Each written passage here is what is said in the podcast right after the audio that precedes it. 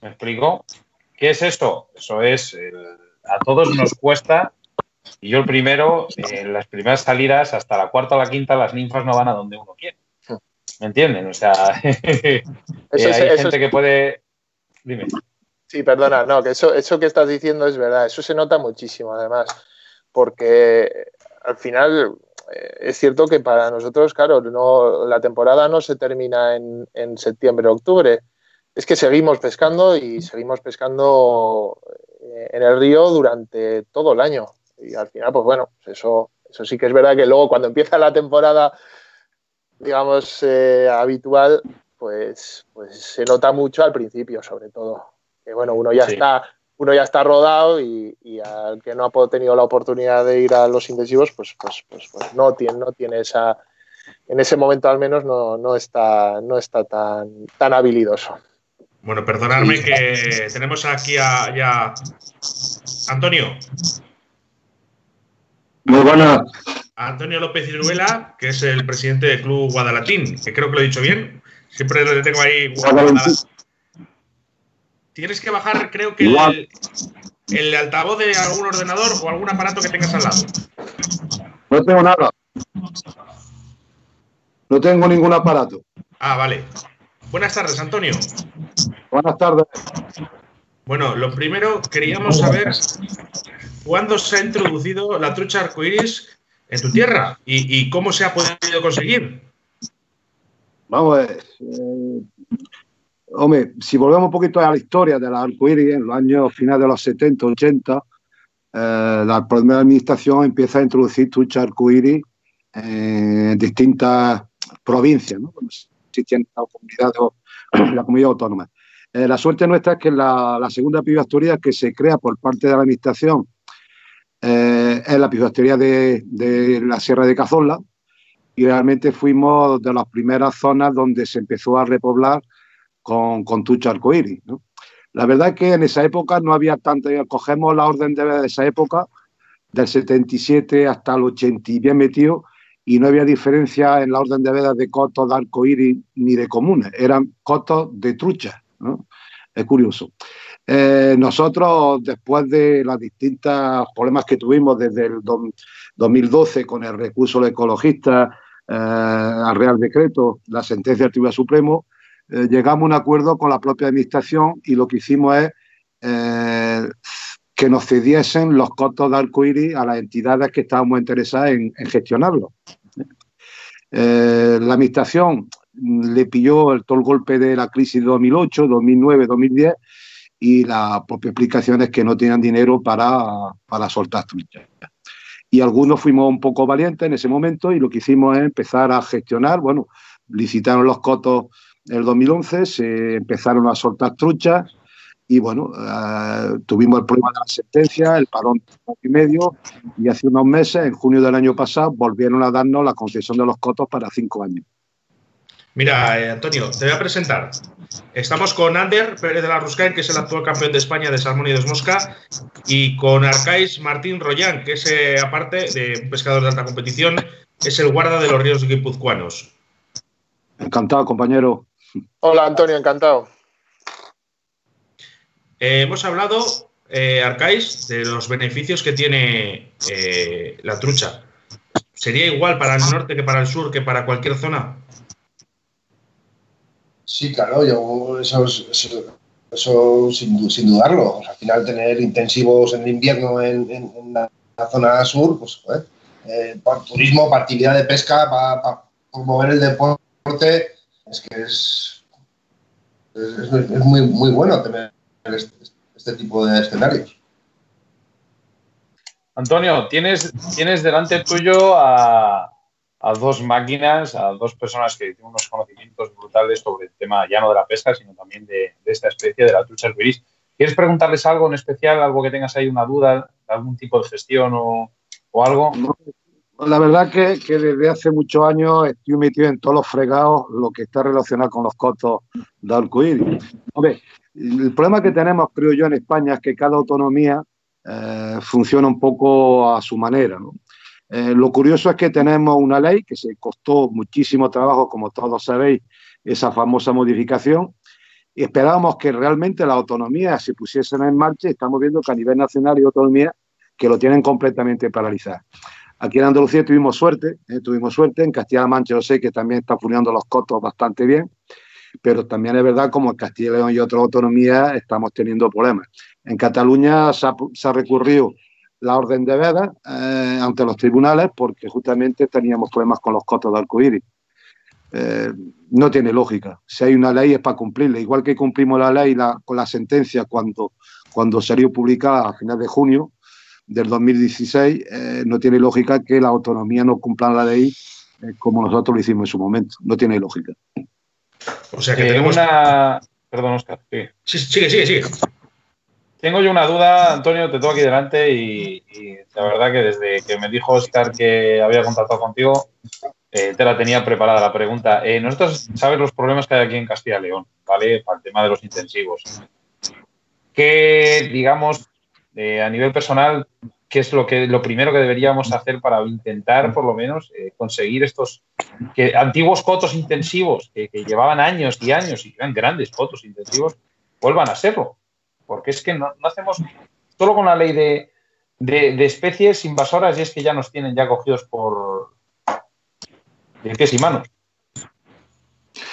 Hombre, vamos, yo pienso que hay que hacer, esto tiene que, yendo la autonomía eh, yo durante la guerra esta de los dos años y medio en los congresos hasta que conseguimos la modificación, eh, fui un miembro de la plataforma y llevaba directamente todo lo que estaba relacionado con los cotos y tuvimos que hacer muchos viajes. Yo voy a dar mi opinión, cómo funcionamos y cómo conseguimos las cosas, las conseguimos aquí en Andalucía en otro Primero hay que empezar a hacer política.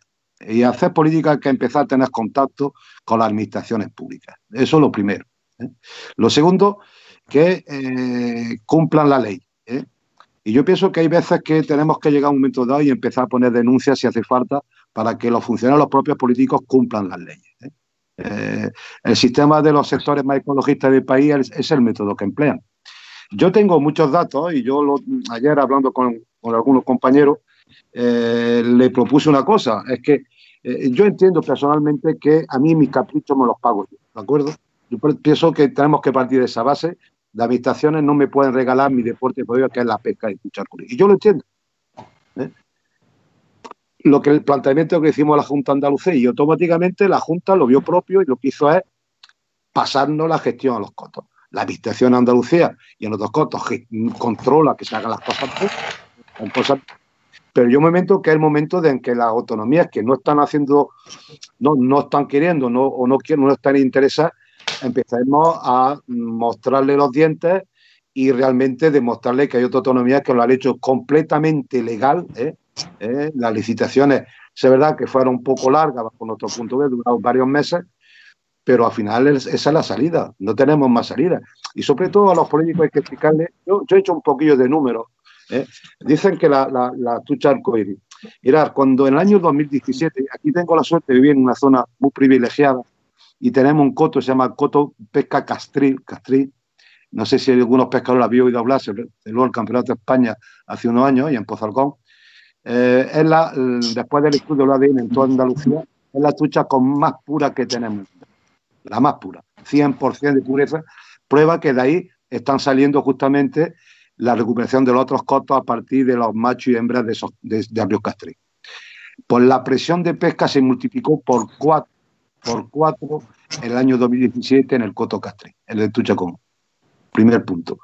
Segundo, los costos de arcoíris que explicar a los funcionarios y sobre todo a los políticos. Yo me creo que más algunos funcionarios los políticos, que los costos de arcoíris, aparte de iniciarse en la pesca, también va muchísima gente con la cierta edad que no pueden pescar en otros sitios. Han sido pescadores toda la vida y por la edad y la poca menos movilidad que tienen, no pueden, no pueden ir a un río de alta montaña. Eh, yo, he hecho, un estudio, un estudio, hice un estudio hace unos años con la gran movida esta, hicimos varios estudios sobre las edades de la, media de los cotos de arco iris que nosotros teníamos en Andalucía. ¿eh? Eh, mirad, de más de 65 años, un 29,2% son los que vienen a visitarnos. 29, casi un 30% de personas de más de 65 años que si no estuviesen los cotos arcoíris no pescarían. tan simple como esto. Eh, no pescarían, porque no se pueden subir a un río de alta montaña a pescar, porque no pueden físicamente. Después tenemos una capa de niños que entre, entre menores de, eh, de, 14 años tuvimos un 9,4% y de hasta los 18 años se nos baja la media, entendemos que las niñas y las fiestas también influyen por ahí, fue un 4,1%. Esto hay que explicárselo a los, a los políticos. Hay una capa de la sociedad que necesita unos sitios, unas zonas mucho más cómodas, eh, mucho más fáciles para poder disfrutar. Mm, y otro de tema muy importante que nosotros convencimos a, los de fue la quitar la presión a la tuya común. A los mayores de 65 años eh, era muy tema importante, los niños, pero había un factor también muy determinante, fue la parte económica. ¿Qué mueven los cotos de arcoíris? Es verdad que nosotros los pescadores durante muchos años, y creo que es un error que le hemos pagado durante mucho tiempo, ha sido no explicarle a los políticos lo que mueve la pesca. ¿eh? Todavía la mayoría de los pescadores, los políticos nos ven con una cañita de, mimbre, un corcho de una botella y un pequeño anzuelito a lo arriba. ¿Qué os cuenta a vosotros? Os cuento cuánto cuesta la pesca. Mirad, en esa gran movida tuvimos, hicimos, hicimos varios estudios socioeconómicos, estudios socioeconómicos sobre, sobre lo que representaba la pesca en mi localidad, en Pozalcón concretamente, pero así también a nivel autonómico como a nivel nacional. Eh, nuestro coto iba a dar unos locales que son, se pueden acordar, se, encargó este trabajo una empresa eh, privada que no tiene relación con nosotros, eh, en Pozalcón, que es un pueblo de 4.800 habitantes, 4.800 habitantes, eh, la pesca durante el año 2017, que no se pudo pescar, calcularon que se perdían 497.000 euros directamente de tener los dos cotos abiertos a tenerlos cerrados. 497. Medio millón de euros. Medio millón de euros, claro. Eso hay que explicarse a los políticos, porque el pescador que viene son zonas normalmente pueblos alejados, eh, no están cerca de las capitales, echa gasolina, come, bebe, eh, mm, vamos, eh, paga su permiso, con el permiso se compra duchas, se pagan los sueldos de la seguridad social, guarda. Esto es una cadena, es una cadena. Y eso también nos ayudó muchísimo a convencer a los políticos, a los políticos que tenían que mm, volver a, licitar los costos como han hecho. Ha dicho una cosa muy importante, Antonio. Eh, sí que me gustaría, Ander, eh, dice Antonio, dice, quita presión a la pesca, a la trucha autóctona. Sí, sí, bueno, eso, eso, eso se vio el año, el año 2016, cuando salió la sentencia, tampoco se notó mucho porque salió la sentencia a final de, a final de, junio. Eh, los cotos de arcoíris, lo que hicimos, sabiendo y más algunos que teníamos información muy directa, sabemos que iba a salir en el BOE, eh, iba a salir ya, y lo que hicimos es, imagínate lo que hicimos en los ríos, en los pantanos, imaginaros lo que pudimos hacer. Mm, creo que en un día echamos eh, 2.700 kilos en la bolera, en uno de los cotos, ¿no? Es decir, una auténtica barbaridad, sabíamos que lo que no venía. Entonces, el año 2016 no se deben los, los cotos aquí en la alta montaña de comunes se cierran eh, a finales de septiembre mediados, final de septiembre, entonces no se notó. Pero el año 2017, la presión que hubo en los cotos de comunes eh, fue tremenda, tremenda, tremenda. ¿eh? Y encima la gente iba cabreada. Y no quiero defenderlos con eso, ¿eh? no quiero defenderlos. Pero la gente hizo auténtica barbaridad. La prueba es que cuando se hicieron varios estudios sobre las poblaciones de esos cotos, en el final del año 2017, la, la población de trucha había bajado de forma considerable porque no todo el mundo pesca sin muerte. No nos engañemos. No nos engañemos. Eh, yo me pongo, yo es para ponerse a llorar, Sebas, eh, porque claro, ves que en Andalucía hay cotos intensivos, ves que en Cataluña hay cotos intensivos, ves que en Castilla-La Mancha hay cotos intensivos. Yo he pescado en Valencia hay hace muchísimos años y es precioso. Eso es precioso.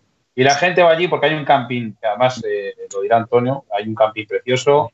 La gente viene, muchísima gente de fuera para ir a pescar allí y eso es solamente la pasta que se queda, que se queda allí, en esa zona, eh, es para estudiarla. ¿eh? Bueno, pues solo beneficios, eso es lo que vemos. Eh, Ander, sí que quería comentarte, eh, como pescador, ¿qué dirías a, la Junta de Castilla y León? ¿Por qué sería necesario que tuviéramos intensivos? ayúdanos. Sí, bueno, a la Junta de Castilla y León. Yo creo que, antes de, dirigirse a la Junta de Castilla y León, que es el que tiene que tomar la decisión final, eh, habría que convencer previamente pues, a los municipios eh, cercanos al, a donde se quiera implantar el intensivo, donde ya están implantados, que son los que realmente pueden ejercer cierta presión con, con, la Junta de Castilla y León, porque al final eh, pues a la Junta hay que, hay que convencerle de que, de que el intensivo pues, va a ser algo de su interés también, porque al final la Administración lo que busca es eso, es que haya que, que lo que se le proponga también sea de su interés. Entonces, pues bueno, que los municipios presionen en ese sentido siempre ayuda. ¿eh? O sea que, bueno, al final es una cuestión de voluntad política. Quiero decir que, aquí, por, ejemplo, por fortuna, pues no, no, tuvimos ese problema porque la administración desde incluso eh, era contraria a la propia ley que se aprobó en su momento de, especies exóticas e invasoras, con lo cual cuando ya se derogó parcialmente, aquí pues automáticamente nos dieron todas las facilidades para poder, para poder empezar con, intensivo. Pero bueno, desde el punto de vista del pescador, pues lógicamente eh, hay que intentar, eh, yo creo que, a la administración pues se le convence eh, indicando que, que eso va a ser muy atractivo desde el punto de vista de que va a, atraer a mucha gente. Y además es que es así, atrae a muchísima gente de, todas partes, que eso supone no solo un beneficio económico, que por supuesto, porque el traer gente de otros sitios pues, supone un beneficio eh, económico pues, para la hostelería, para los propios municipios, pero bueno, pues eh, además, además estás fomentando una actividad como es la pesca, que yo creo que es muy saludable y muy recomendable para todo el mundo. Y una cosa que veo yo, eh, las tiendas de pesca, Antonio, eh, con el tema de las, las eh, truchas arcoiris, hay un beneficio económico, lógicamente, para, para este, este, tipo de tiendas. Mira, voy a dar datos, voy a dar, me, perdonadme compañero, pero quiero centrarme en mi pueblo porque lo conozco perfectamente. Puedo dar datos a nivel autonómico, ¿no? pero a lo mejor si hablamos más de un pueblo concretamente, al, oyente puede que le resulte más, más fácil entenderlo. Eh, en este pueblo pequeñito se dan, se daban, porque ahora mismo la situación que tenemos es otra, eh, más de 8.000 permisos al año. Más de 8.000 permisos al año. ¿Eh? Se está poniendo arcáis. ¿Qué quiere decir? que no es que todos los, los turistas eran de compañeros que venían de afuera. ¿eh? La verdad que lo que es la localidad pesca más en la bolera, pero la mayoría, el 90% de lo que es el río Peralta, era gente de afuera. Gente, compañeros que vienen de Málaga, y hay mucha gente de Murcia, que estamos cerca de Murcia, esta parte de Andalucía, de Málaga, Sevilla, y ese turismo que se planteó cuando se montó este coto. Buscar al pescador no de muy cerca, no de muy cerca, porque se puede ir por la tarde, noche, sino al pescador que, esté a unos 200, 250 kilómetros. ¿Por qué motivo? Para que duerma y para que gaste dinero en el pueblo. Ah, esa es la clave del éxito. Mm, vamos a ver. Antonio, perdón. Dime. Sí, sí, sí. Pensé que, es que ha habido un momento que se ha cortado el sonido y pensé que habías terminado. Hicimos una gran campaña publicitaria, hemos hecho varias campañas en la zona de Málaga, en Fitur tuvimos en, varios años haciendo en propio Fitur algunas campañas eh, publicitarias de los cotos. Y, realmente 8.000 pesos. Mira, yo me acuerdo cuando estábamos en las distintas reuniones con, con, la presentación de la ley, había unos, tuvimos reuniones con varias personas con los sectores ecologistas de este país, y yo le decía a, uno de ellos que en mi pueblo hemos tenido ya 8.000 cafés por la mañana. 8.000 cafés. A partir de ahí empieza a subir. La tienda de pesca, imagínate que de pesca en este momento nos pilla con tienda a tope de material, arranca la campaña, y, y nosotros nuestro establecimiento, la boca, como digo yo, lleno de material, pero como yo todos los compañeros. Es que arranca, arrancó la temporada el mismo día que salió publicado el boletín. ¿eh? de la prohibición de, del coronavirus. ¿Y qué problema tenemos? Que ahora mismo tenemos un problema que no se puede pescar, que las tiendas están llenas de material, que los guardas, los tres guardas, eh, bueno, están de vacaciones y vamos a ver cuánto aguantamos con ellos. esa es la situación. yo me llamo muchos compañeros de Cuenca que tienen tiendas eh, de la parte Cuenca y de La Mancha y hay gente que está el medio lo ha pasado. Peril lo va a pasar mal, pero mayo no llegan.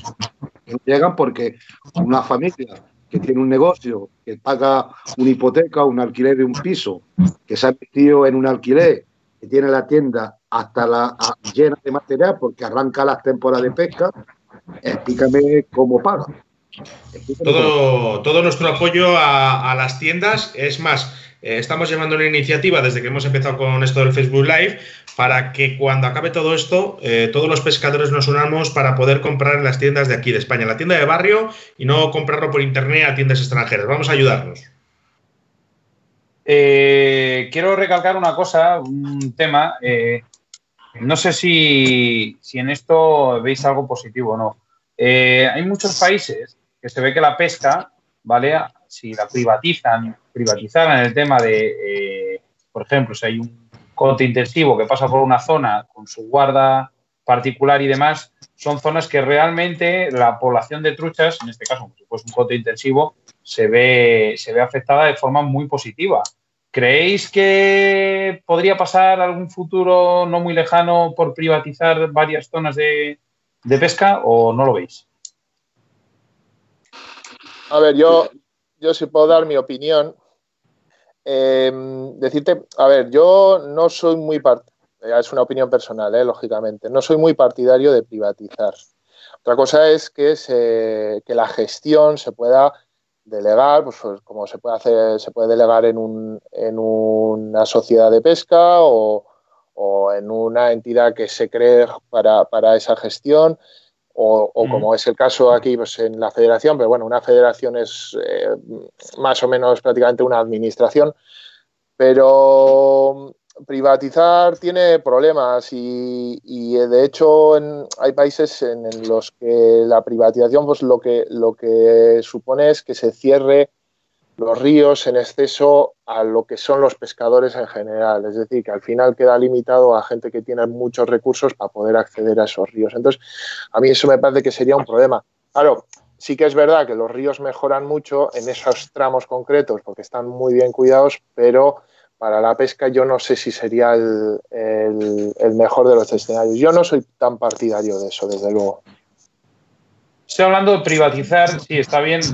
hablando de privatizar también, eh, no solo privatizar la pesca, sino privatizar una gestión, ¿vale? sí, delegar la gestión.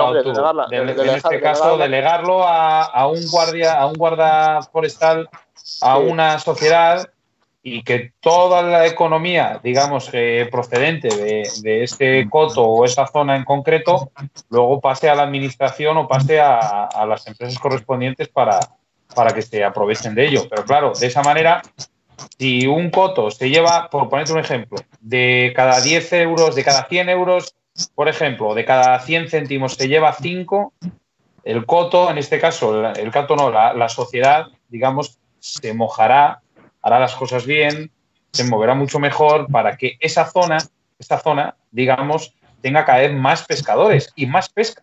Me explico, es un bien común que se, se recircula. Sí, no, no, en ese sentido, en ese sentido sí, por, eso decía que, que, efectivamente el, delegar la gestión sobre una sociedad, a mí eso sí que me parece bien, y de hecho se está haciendo en, ciertos sitios, y como, como, como decía aquí, está delegado a la federación.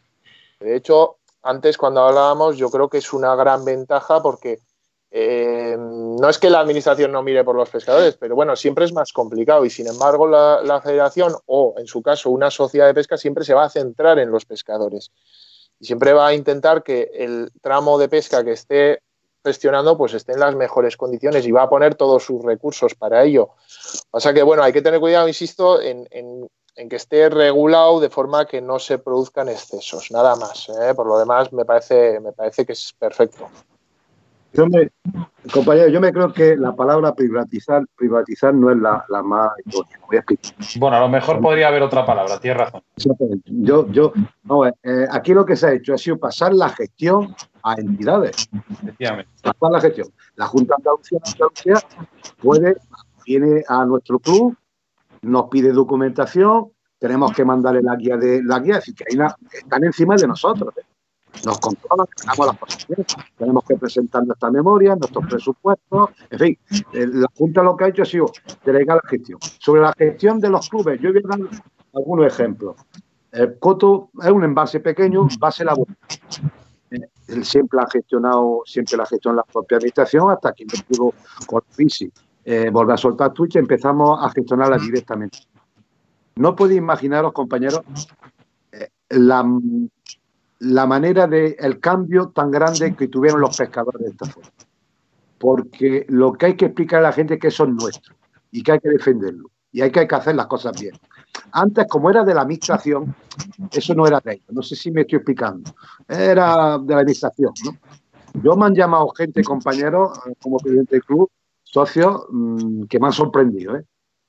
Que he visto Fuanico, he visto Menganico, he visto esta cosa. Hay gente que está haciendo una lumbre. En fin, cosas que antes, antes, eso nadie se atrevía a decir nada, porque no era nuestro. No sé si me explico, era, era ajeno, era ajeno.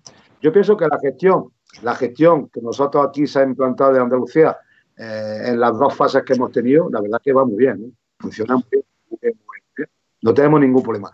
Ahora, también voy a decir una cosa, aquí hubo una intentona de algún coto de Andalucía en el Parque Natural Sierra Cazorla por parte de algunos empresarios hoteleros gestionar, quedarse con el coto y yo personalmente me opuse.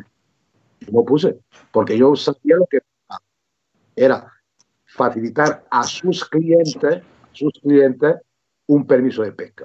Es que son dos cositas. Nosotros aquí, nosotros los permisos que se ponen a la venta y el que venga primero se lleva el permiso. Está claro que los socios les cuesta un precio y los no socios les cuesta otro, pero, pero funcionan bastante bien. El resto, el resto de Europa funciona así ya, ¿eh?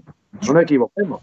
El futuro pasa por ahí. ¿eh? Quería, quería resaltar una, cosa eh, en esta entrevista, ¿vale? Ahora que os tengo a, los tres, eh, el tema de puestos de trabajo, ¿vale? Eh, y aquí sí que quiero que empiece Arcais. los beneficios que tiene. ¿Cuánta gente está trabajando de esto? Pues a ver, empezando desde las tiendas de, pesca que trabajan mucho más, ¿no? Porque la, la temporada se amplía todo el año, no sé se concentra en los años de, temporada normal, ¿no? Eh, luego, pues en la Federación de Guipúzcoa tenemos, estamos dos guardas, está mi compañero Rafa y estoy yo. Un saludo para Rafa, por cierto. Eso es. Y luego, está hecho una secretaria que lleva todo el papeleo de la Federación.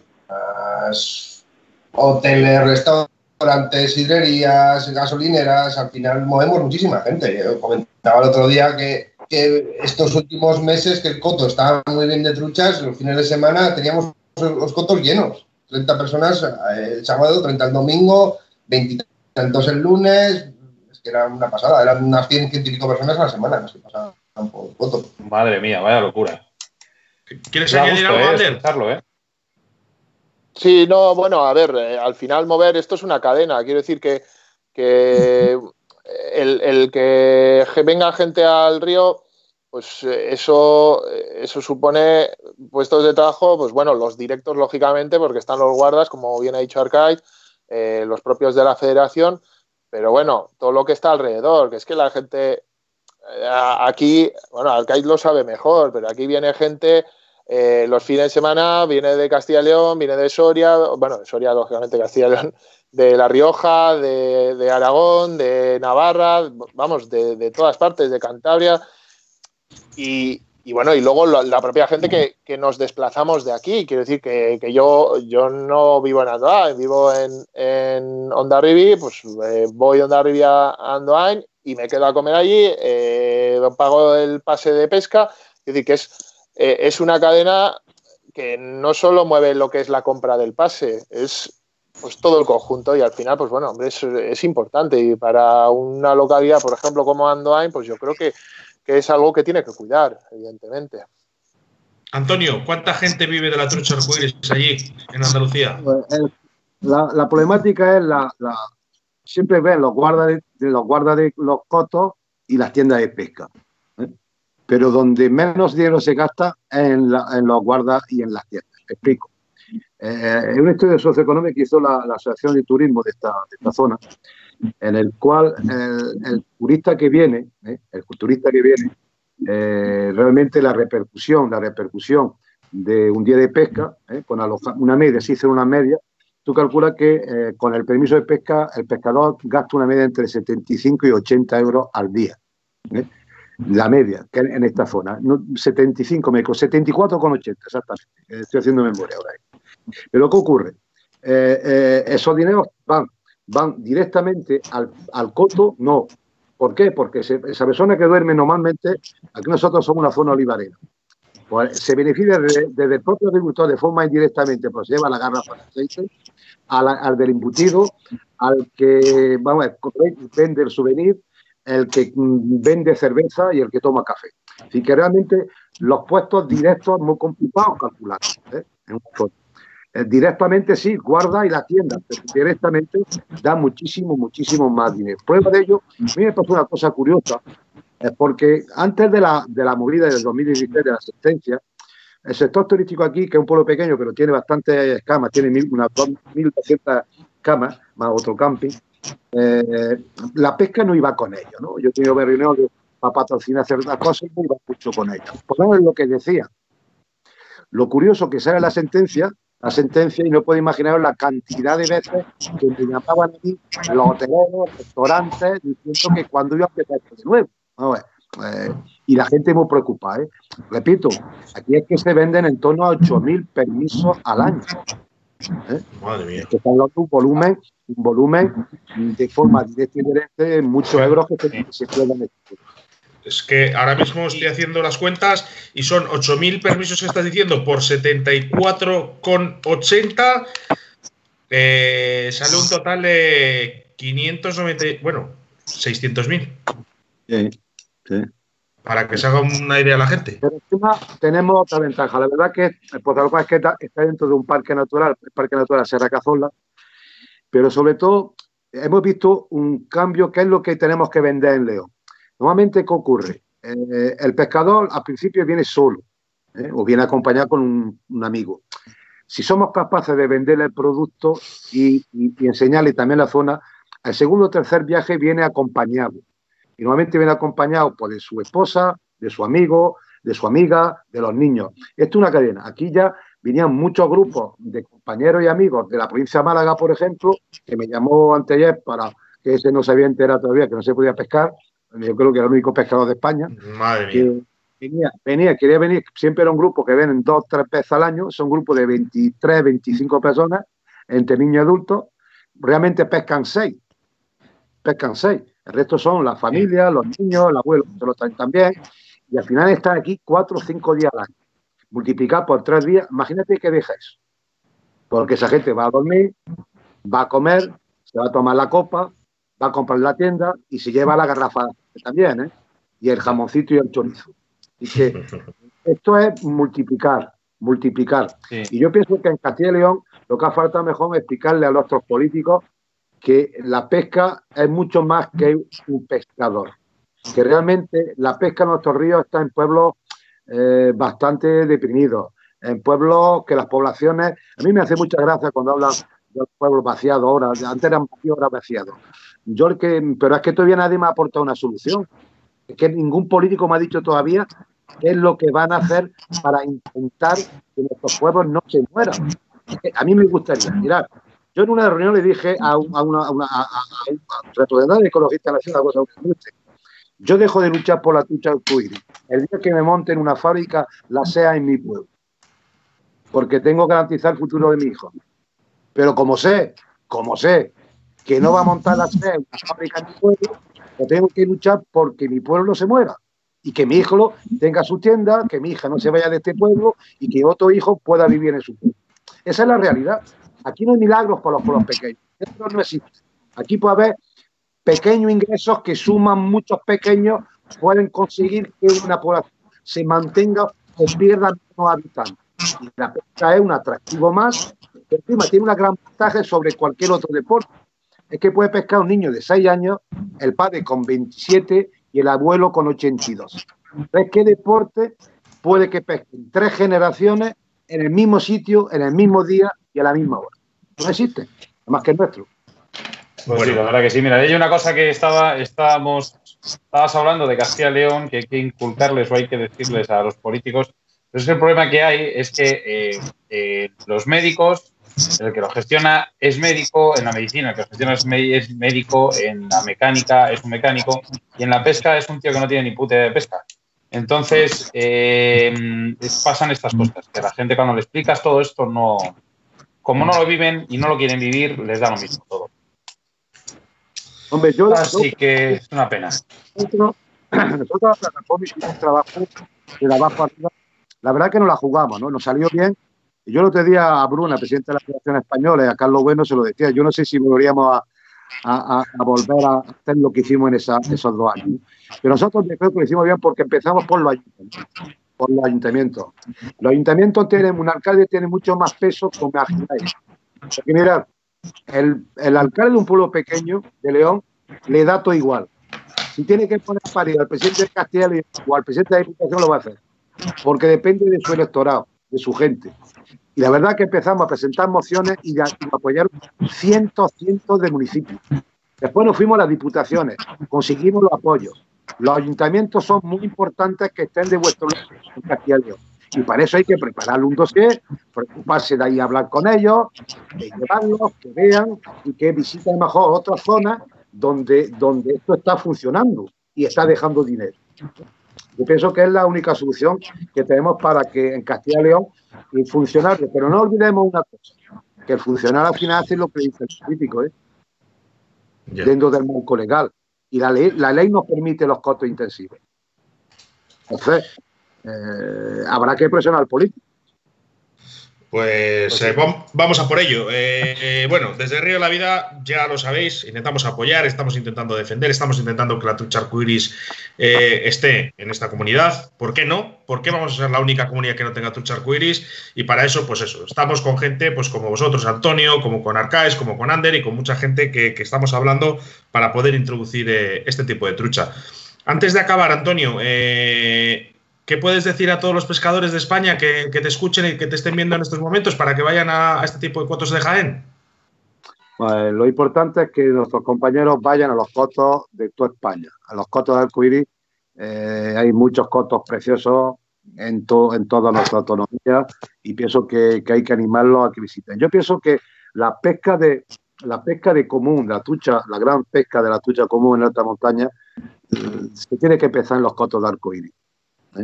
Eh, yo tengo amigos que son muy papistas ¿eh? y cogieron los niños y se los llevaron a los cotos de comunes. Eran pescados de mosca, grandes pescados de mosca aquí en Andalucía, y al final consiguieron una cosa, consiguieron que aburrieran, se aburrieran y no fueran a pescar en toda su vida. Yo pienso que esto es como subir una escalera. Hay que empezar a pescar. Un niño pequeño tiene que clavar truchas. Tiene que clavar truchas. Si clava truchas, está enganchado para toda su vida. Ahora, lo que puede coger un niño de 7 años, subiste la Río Castrí, o a otro coto de alta montaña con una mosca para que saque trucha. ¿Por qué no va a sacar ninguna? Y, nosotros que sois grandes pescadores, eh, no es tan fácil. Pues justamente ese es, el salto, es el salto para, para, que la gente se inicie en la pesca.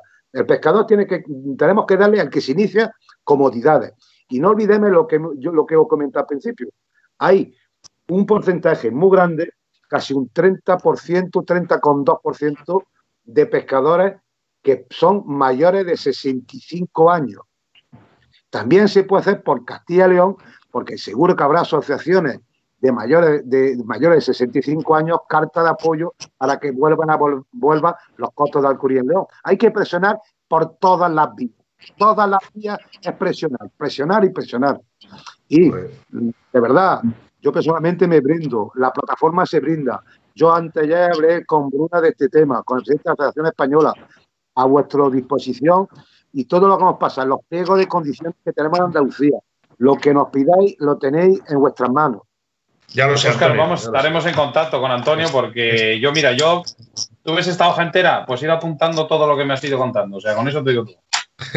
bueno, Antonio, Antonio y yo tenemos eh, contactos asiduos para, para, este tema en los que vamos hablando un poquito sobre cómo lo podemos hacer. Antonio, muchísimas gracias por estar eh, en Río de la Vida otra vez y estamos en contacto. No, gracias a ti por darnos voz, es lo más importante. Nada, ya sabes que todo por la pesca, Antonio. Muchas gracias. Venga, muchas gracias. Adiós. Saludos. Hasta luego. Bueno, pues un debate calentito, chicos. Ander, Arcais.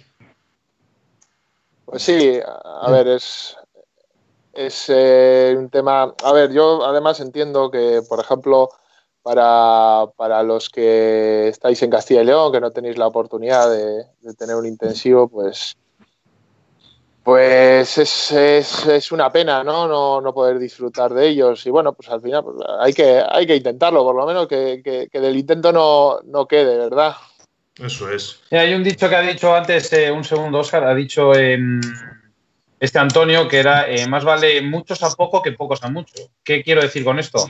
Eh, no, nosotros, por la distancia que tenemos, tanto en este caso Andoain o Alfarrás o Anglés o, o mismamente las mariquillas abajo y tal, pues vamos un par de veces, no vamos más, o tres. Bueno, Oscar va bastante más, pero bueno, porque está, está muy asiduo ahí. Y, pero vamos poco, vamos dos, tres veces. Sí que es dinero, se deja dinero, pero tú imagínate que ese intensivo lo tuviésemos a 40, 50, 60, 80 kilómetros de casa. ¿Cuántas veces, no estoy hablando al año, al mes iría? Claro. Y, y, que en vez de dejar 200 dejas 20, pero que si, si, vas, por ejemplo, 20 veces ya son 400, ya no son 200. O sea, que es que todo suma. Antonio, digo, Oscar, continúa, por favor. Eh, nada, que solo antes, bueno, lo primero es saludar a Antonio Cenamor, que ya le tenemos ya en antena. Hola Antonio, buenas tardes. Hola chicos, buenas tardes. ¿Cómo estáis? Buenas tardes. Hola Arcai. Hola, Muy buenas. Muy buenas. ¿Qué tal? Bueno, eh, perdona, Antonio, antes de nada, que sí que para que no se me quede en el tintero, eh, quiero preguntar una cosa a Arcais, que es, eh, ha dicho eh, Antonio Iruela, 8.000 permisos. Eh, no lo sé si en Euskadi nos puedes decir los que estamos sacando habitualmente los pescadores, pero es una cifra muy buena. Sí, sí, 8.000. Sí, no, a ver, es que no lo llevo a cuenta. Yo sé que los meses buenos suelen ser unos 100, 120 pases semanales, que solemos dar aquí. Pero, pero no durante todo el año, durante tres meses o así, luego baja un poco el porcentaje. Baja bastante. Imagínate, imagínate 8.000 pases ¿eh? en, en Leizarán y Arases, ¿eh? madre mía. Sí, ese día mucho trabajo para vigilar. Pero bien, ojalá, ojalá, ojalá estaría todo el día vigilando el río. Bueno, continúa, Sebas. Con pues nada, que tenemos aquí a Antonio Zenamar, Cenam, uy, Cenamar, tengo la lengua. Cenamor, eh, que nos viene a traer una, una pequeña sorpresa, Antonio. Eh, tienes un estreno en poco, en poco espacio de tiempo, cuéntanos. Pues sí, mira, eh, de hecho lo hemos anunciado conjuntamente. Mañana por fin ya estrenamos Leizarán el documental, el dichoso documental. Y nada, con ganas también de que lo, podáis, que lo podáis ver, que lo podáis ver todo el mundo. Y bueno, espero que, que, os guste y que lo podáis disfrutar todo el mundo, lógicamente. Creo que eh, recibiste eh, buen trato cuando estuviste allí grabando, ¿no? Que va, que va, para nada, al revés. Todo pésimo, pésimo. Que Todo va. fatal, ¿no? Pésimo. Fuera broma. Muy, muy bien, muy bien. Muy bien. ¿Cómo viste la estoy grabación de este con aquel profesional? delante, Bien, con muy- muchas ganas de, de ver el vídeo. La verdad que se ve que, que le puso cariño a la, a la hora de grabar el vídeo. Está grabado con mucho cariño. Bueno, solté la píldora ya del, del tráiler que, que va un poco encaminada a lo que viene mañana y Lo estamos bueno, viendo espero que no, no decepcione. Sí. Y, Yo estoy viendo, yo estoy viendo la promo todo- y tiene muy buena pinta. ¿eh? Sí. bueno, eso es un trocito. Y, y- y bueno, sí, efectivamente lo hizo con mucho, con mucho cariño. Con mucho cariño por muchos motivos. Primero porque, porque era un encargo personal o era un regalo personal casi para, para Oscar. Tenía ganas de hacer este documental para él. eh, contar su historia, contar un poco sus vivencias, sus experiencias, a pie de río además, y además con la magnífica colaboración de, Arcai y de Rafa, a los que he podido conocer en persona. A Arcai le seguía hace mucho tiempo cuando, cuando competía, le pude conocer en persona y muy agradecido por toda la colaboración que me han prestado en todo momento. ¿eh? Se han volcado al 100%, así que fantástico. Así se puede hacer todos. Yo eh, no, sé, si, perdona Sebas, eh, no sé si Ander o Arcais habíais visto, eh, no sé si estáis viendo ahora el documental, ¿habéis visto Leizarán? Yo lo veo aquí abajo. Desde arriba. Esa parte del puente de las brujas pasando el dron es brutal. Sí, sí, perdón, Argait. que, queda es una vista que no estamos, que no la podemos ver. O sea, al final no, no volamos. Y, verla desde arriba, pues dices, joder, qué, qué, chulada, ¿no? Parece que es otro río, otra. Como cuando vemos documentales de, de por ahí fuera y vemos esas imágenes, joder, vaya pedazo de río, y lo tenemos aquí al lado de casa. Eso es. Es decir, que en este, en este documental, Antonio, eh, el protagonista es Oscar, compañero y amigo eh, de la radio, amigo tuyo, y es, cuentas y hablas, o sea, hablas de un, de un río Oscar que te vio, te vio nacer, vamos, te vio nacer, te vio crecer como pescador, mejor dicho. Después de haber, digamos, eh, pasado una época un poco fastidiada de tu vida, cuéntanos qué, qué, te aporta, qué te aporta este río, qué te aporta estas tierras, que no, y yo sé que cada vez que vas a pescar ahí, esa sonrisa es diferente que cuando vas a otros ríos. Sí, es que me, une más de lo que la gente se piensa, porque eh, dice la gente, bueno, pues por el tema del apellido Arratia, ¿no? Ya de, de sobra se sabe de que mis indicios y mis parentescos son vascos. Eh, pero es que mi familia está viviendo allí. Entonces, eh, os lo voy a resumir muy rápido. No sé si voy a desvelar algo del vídeo, porque realmente hay tantas tomas que, realmente no sé si, se van a introducir en el vídeo o no, pero sí que os diré que yo ahora soy muy mal pescador, ¿vale? Eso para empezar. Pero es que antes lo era peor. Eh, antes no sabía pescar. Entonces lo que pasaba es que mis amigos y mis compañeros, eh, cuando íbamos a pescar, siempre pescaban más que yo y yo era el del bolo o, o realmente coger una trucha o dos tenía la suerte de tener este intensivo al lado de casa, como dice. Entonces lo que hacía era entrenarme yo solo. Entonces me iba todos los días a este intensivo e intentaba pescar. Intentaba, nunca mejor dicho. Entonces, para mí, pues lógicamente, pues claro, eh, mis raíces son vascas, eh, me gusta la pesca y un sitio tan bonito como es Leizarán, pues, ¿qué más os puedo contar? Pues eso, que es donde he aprendido. Antonio Oscar habla de que le une el río, le une el Izarán, le une sus raíces vascas y a ti te une algo, te une las cámaras, te une la, unión de la pesca y las cámaras. Eh, y aparte, te une la amistad con Oscar. ¿Qué, ¿Cómo has vivido esta grabación? ¿La has vivido de otra manera diferente a otras? Bueno, pues sí, sí, porque era el primer documental que hacía de, de más de 10 minutos, es decir, el máximo que había hecho hasta ahora eran 10 minutos. Normalmente entre 5 y 6 minutos es lo que vienen durando mis vídeos. Algo bastante contundente, procuro concentrar mucha acción de pesca, pero aquí se trataba de contar una historia y era la propia historia de Oscar y él que, que lo cuenta más en primera persona y que es el protagonista, pues había que soltarse, ¿no? Y bueno, pues es una forma especial de estar en contacto con la pesca, con el personaje, con el río, que a mí me pareció maravilloso.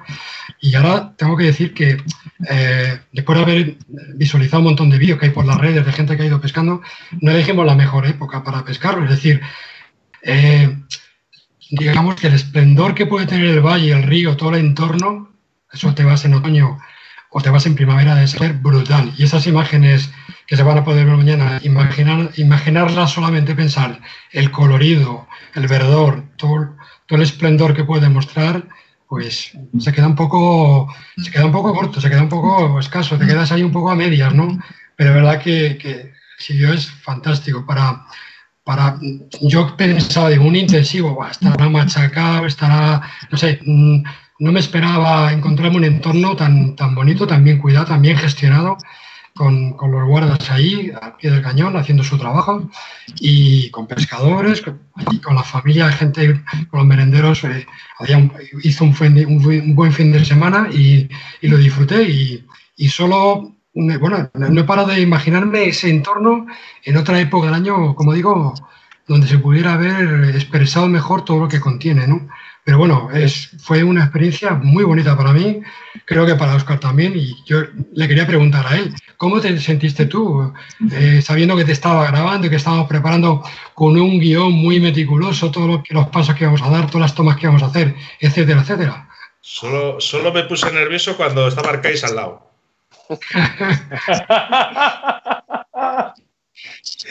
No, la verdad que, a ver, eh, sobre todo el, el, tema de disfrutar, ¿no? Cuando realmente, a ver, para mí era algo, era lógicamente un día especial, porque si al final se va a contar mi historia como pescador, a quien no le gusta que, que realmente plasmen su historia como pescador en un documental. Más sabiendo el sitio que era, que era Leizarán, que para mí es mi casa, lógicamente, y de ahí Dulce Hogar eh, bien elegido por Antonio, eh, vamos, mejor dicho, imposible.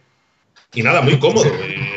Eh, muy cómodo porque realmente sabía dónde iba a ir a pescar, qué es lo que tenía que hacer y, y bueno, la verdad que gracias a Arcais, que también me lo puso muy fácil todo, ¿vale?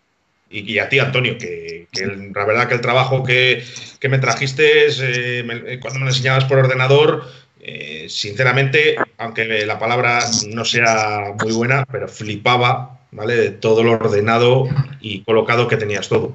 Que muchas veces cuando vamos a hacer cosas de estas, pues está todo un poco descolocado, descentrado, según vayan saliendo las cosas, y tú lo tenías todo muy organizado. Y a mí eso me gusta mucho, porque la gente que me conoce soy un poco tiquismiquis y me gusta a la perfección.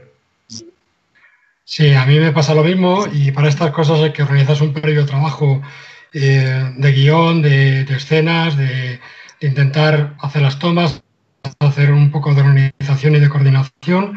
Y, bueno, pues salió todo bien. Hicimos todas las tomas, incluso alguna, alguna de más, con lo cual, pues fantástico. La verdad que nos hizo un fin de semana muy chulo en líneas generales y lo pudimos disfrutar. Yo incluso al final, el último ratito de, del segundo día antes de volver, pues puedes sacar un poco la gaña, hacer unos lances a seca y disfrutar ahí de unas, de unas truchitas, así que redondo, un fin de semana y un rodaje completo. bueno, que... eh, Arcais, eh, vosotros también, eh, para vosotros este río es como un dulce hogar. El Itarán es el, el... Yo vivo aquí en Andai, no tengo a dos pasos. Yo muchas tardes me iba, cuando trabajaba turnos, me iba después de comer, me sentaba ahí en ese mismo puente que se ve en la imagen, me sentaba ahí encima del puente, echaba un cigarrito a relajarme. Y es, sí, es, para mí es mi río. El Izarán no quiero mucho. Ander. Sí, bueno, a ver, yo, eh, siendo sincero, la verdad es que cuando, cuando empecé, yo empecé de muy pequeño, de, siendo un, un crío. Eh, yo pesca, empecé a pescar eh, y los primeros años toda mi pesca la hacía prácticamente en, en León. Mi padre es de, de Astorga y, y, yo me inicié allí. Leizarán lo conocí más tarde y mira que lo tenía cerca, ¿eh? pero, pero lo, lo, conocí más tarde cuando era un poco mayor y, y, bueno, lógicamente, claro, ya le coges cariño porque, porque es el sitio, pues, lo habéis visto, ¿no? Un sitio tan, tan bonito y que lo tienes tan a, tan a mano y, y, bueno, pues que te da la posibilidad de pescar durante todo el año, pues, pues ¿cómo no le vas a coger cariño? Pues efectivamente. Oscar, que continúa. No, ya ves, ¿qué voy a decir yo? Es que ya lo he dicho todo. Para mí Leizarán es, es, es, es también mi casa. Eh, aunque he nacido en Valladolid, pero mis raíces vascas, eh, yo siempre estoy deseando ir a Lizarán. Fíjate que la sonrisa que se me pone, tú lo sabes bien, cada vez que siempre digo, me voy para allá, para arriba. Es que. Vamos. La verdad que lo pone una cara diferente. Antonio, ¿cuándo vamos a tener la posibilidad de poder ver este documental llamado Dulce Hogar?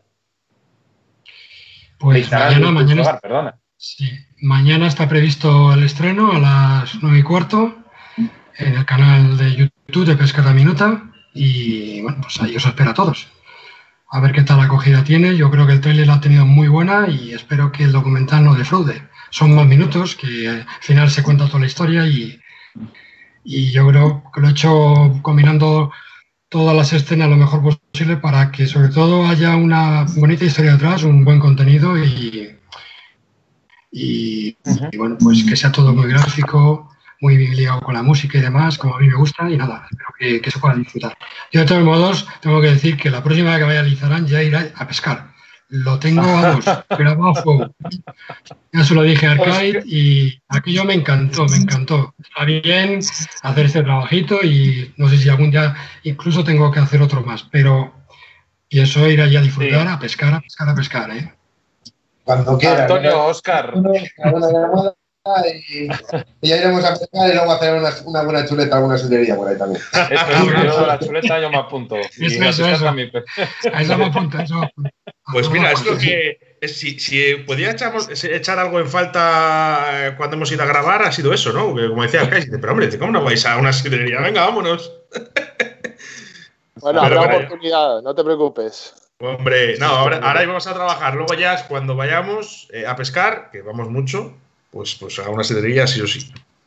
Bueno, pues antes de, antes de acabar con lo del tema del Leicharán Dulce Hogar, me gustaría tanto Oscar como Antonio que me comentaseis cada uno una anécdota a, des- a destacar durante estos días de grabación. Una anécdota que digas, eh, pues mismamente me pega un porrazo y se ha reído el cámara o hay tomas falsas, ¿cómo vais? Bueno, había, había alguna por ahí, pero yo me acuerdo de alguna que le gritaba, le gritaba a Óscar. Eh, imaginaros a Óscar en una corriente peleando con una trucha, yo dándole instrucciones y con el ruido de la corriente no me escuchaba. Yo haciendo las pavientos, digo, bueno, madre mía. Allí, no había más, pescadores en ese, en ese momento en ese, en ese tramo, si no, alguno diría, ¿este qué le pasa, no? Era capaz de hacer las instrucciones y había un griterío allí total y Óscar a lo suyo, Óscar se concentraba en lo que tenía que hacer, que para eso eran las instrucciones. Tú ponte a pescar y a disfrutar. Esta toma, está así, cuatro instrucciones y a, y a- y a funcionar. Pero cuando querías corregir algo, y en esta concreta, que estaba el chorro al lado, no me oía y yo pues saltando, gritando, alfabientos y tal, era un número, era verme. Increíble. Bueno, yo por destacar, quizás eh, dos, bueno, hubo bastantes, ¿eh? Pero quizás destacar dos. Una la cuento yo y la otra si quiere que la cuente Arcais. Eh, que, no me importa. Eh, bueno, la, la toma del dron cuando estábamos, que dijiste, voy a hacer algo que es prácticamente imposible, que es levantar el dron, ¿no? grabar y me tienes que coger una trucha, ¿vale? Según levanto el dron. Y efectivamente, no hizo más que levantar el dron y me picó una trucha. Entonces, eh, bueno, una, una anécdota que, bueno, que al final fue bueno porque fue sorprendente, ¿no? Porque al final estaba buscando Antonio durante bastante, muchos años, buscar una toma así para llegar a un momento dado en cinco segundos y tuvimos la suerte de poder, poder realizarla, esa toma. Eh, y la otra, pues si quiere Arcais, que la cuenta a su manera. ¿Cuál, cuál? Se- oye, te- eh, Arcais, somos amigos, ¿vale?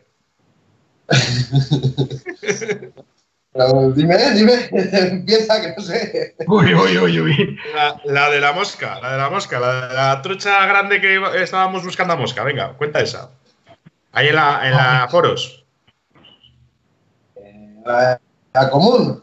No. Y Cuando dijiste, hay una trucha grande que es para pesca- eh, pues cuando estábamos pescando a mosca había una trucha grande que me dijiste, ahí. Y yo no sabía lanzar bien la mosca ahí. Ah, sí, sí, sí, sí, cogía, se estiraba mucho el bajo y rayaba y desde abajo no se veía la rayada y, bueno, y me veía como le seguía, pero Oscar lanza y tal, y, y yo, no canses tanto. Y al final ya, ah, y, y ya me echó, me echó, sí. Sí, sí, Tú esto- déjame la caña, déjame la caña. Fuera se ve todo fácil. No te pones a hacerlo y hostia, pero fuera Poniéndole, te poniéndole más nervioso. Eso, eh. Bueno. más nervioso todavía. De ahí, de ahí lo que os Eh. digo, digo, si te has puesto nervioso en algún momento, digo, sí, de cuando estaba Arcais al lado. Antonio, Claro. Ander. Oye, una eh, cosa, antes, antes de acabar, eh, y luego eh, de- de- hay que decir que mientras estábamos rodando y estábamos eh, grabando, tenía a Ander y a Seeker, que le quiero enviar un saludo a Seeker también. Tenía a Ander detrás que cada vez que pasaba tenía una trucha de la mano, bueno, de la mano, de la caña. Sea, cada vez que pasaba por el lado de Ander tenía una trucha. De verdad, yo no sé las que sacaría, ¿eh? Bueno, pero eso, eso es porque el río está, está, estaba lleno, ¿eh? Ya. Bien lo sabes. bueno, había, trucha, ¿eh? había trucha y estaba bien, pero joder, se sacaban ahí todos, ¿eh? era increíble. Yo los pocos pescadores que vi por allí, por los alrededores, todo el mundo sacaba truchas allí muy bien, muy activas. Estaba bien. Es, lo bueno, que todo el mundo, todo el mundo disfruta, ha estado disfrutando este año, la verdad. La verdad que este año solo he oído buenas palabras de Leizarán y cada vez que iba a Oscar y tal me decía, joder, está, está lleno de truchas, está lleno de truchas. Argaiz, eres una máquina. ¿eh? Lo gestionas de maravilla, lo haces muy bien. Bueno, no le eches tantas flores, por favor, ¿eh?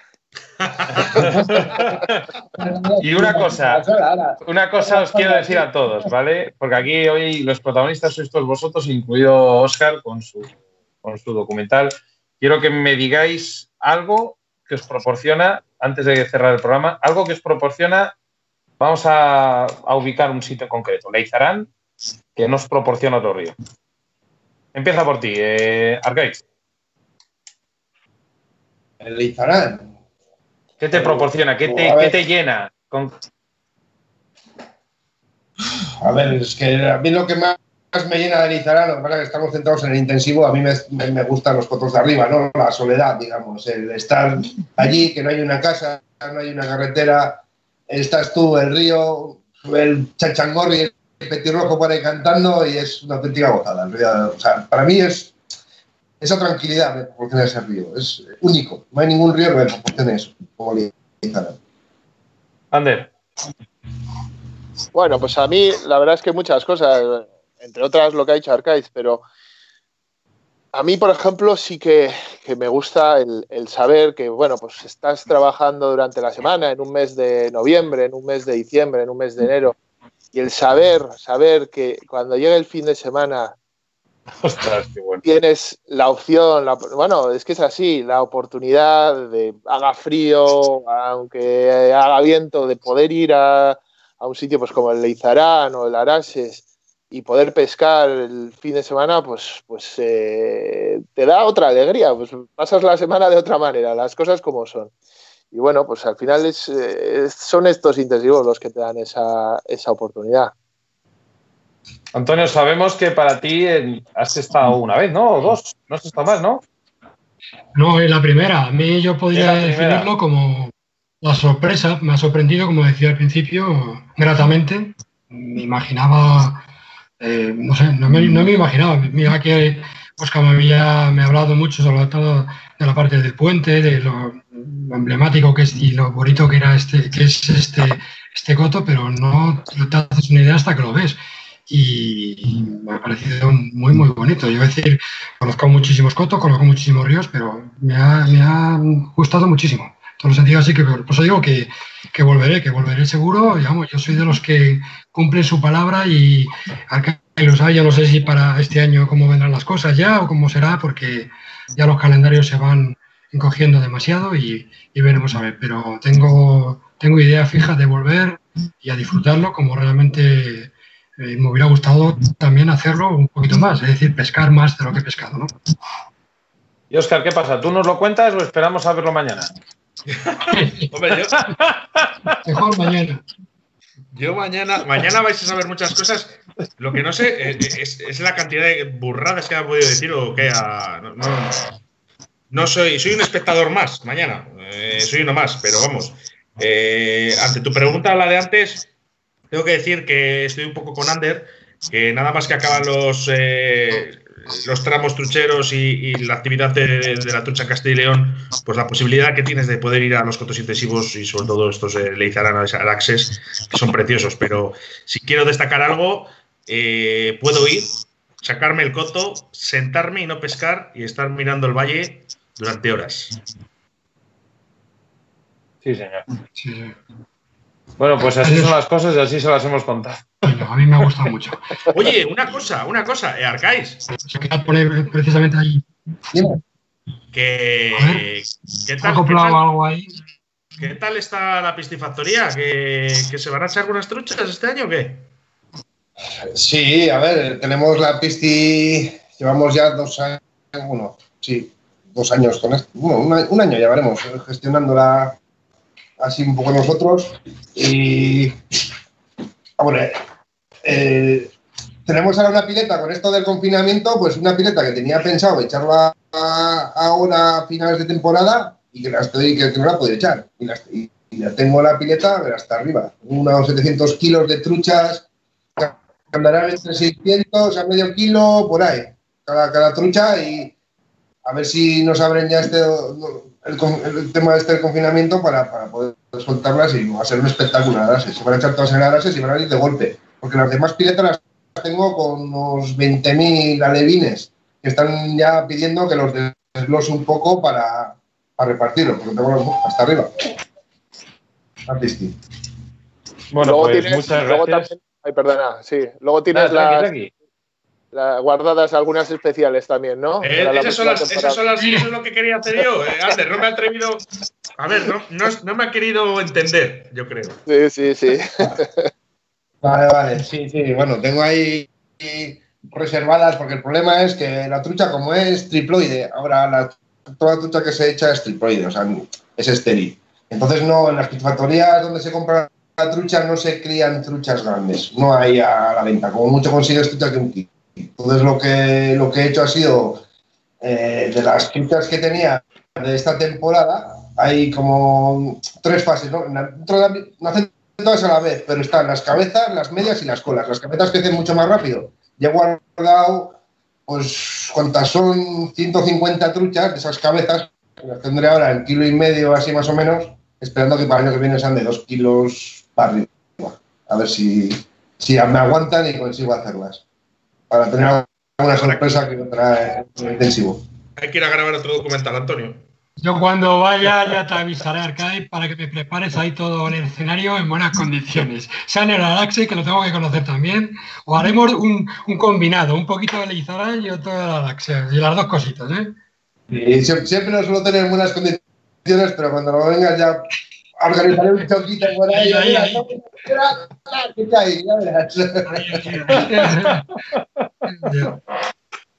Bueno, pues yo creo que nos hemos divertido todos, ¿no? En el programa. ¿Qué tal habéis pasado? ¿Bien? Bien. Muy bien, muy bien, la verdad es que sí. Sí.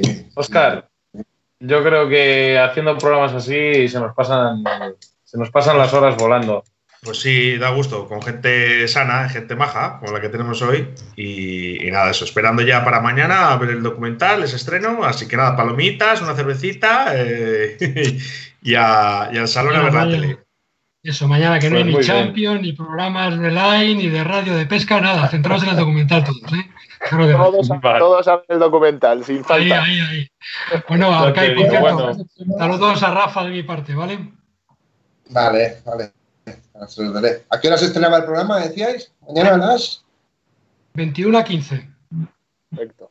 21 a 15. Bueno, pues nada, hoy un placer teneros aquí en la radio. Eh, mañana no os olvidéis de ver el documental y, en breve tendréis noticias del próximo programa de Río de la Vida. Oscar, ¿cuántos minutos hay que esperar? No, no, lo he echado, no lo he echado, pero vamos, 24 horas ahora mismo, justo. Eh, nada, darle las gracias a Antonio eh, por contar conmigo en este documental y darle las gracias sobre todo porque eh, decir a la gente que esto conlleva unos gastos y lleva eh, ya no solo gastos económicos, sino de tiempo, de responsabilidad, de ponerse centrado en un ordenador, buscar detalles y todo como lo tenía preparado eh, para encima darlo gratuitamente, ¿vale? Porque ahora mismo todas estas cosas se están vendiendo, la gente saca dinero por esto y Antonio hay que agradecerle que esto lo va a dar en abierto. Así es, así es. Bueno, de hecho no, no, no, no, tengo ninguna plataforma con la que haya contactado ni mucho menos, pero efectivamente mi, hasta ahora, o hasta ahora, no sé mañana qué pasará, pero hasta ahora todos mis canales han abierto y la gente que se ha suscrito puede ver todos los vídeos. Barbos, pesca trucha, lo que sea, montaje, ahí está. Así que esa de momento es mi idea. Pues nada, chicos. Muy bien. Muchísimas bueno, Un auténtico placer, amigos. Otro para mí. Un saludo para todos. Hasta luego. adiós. adiós.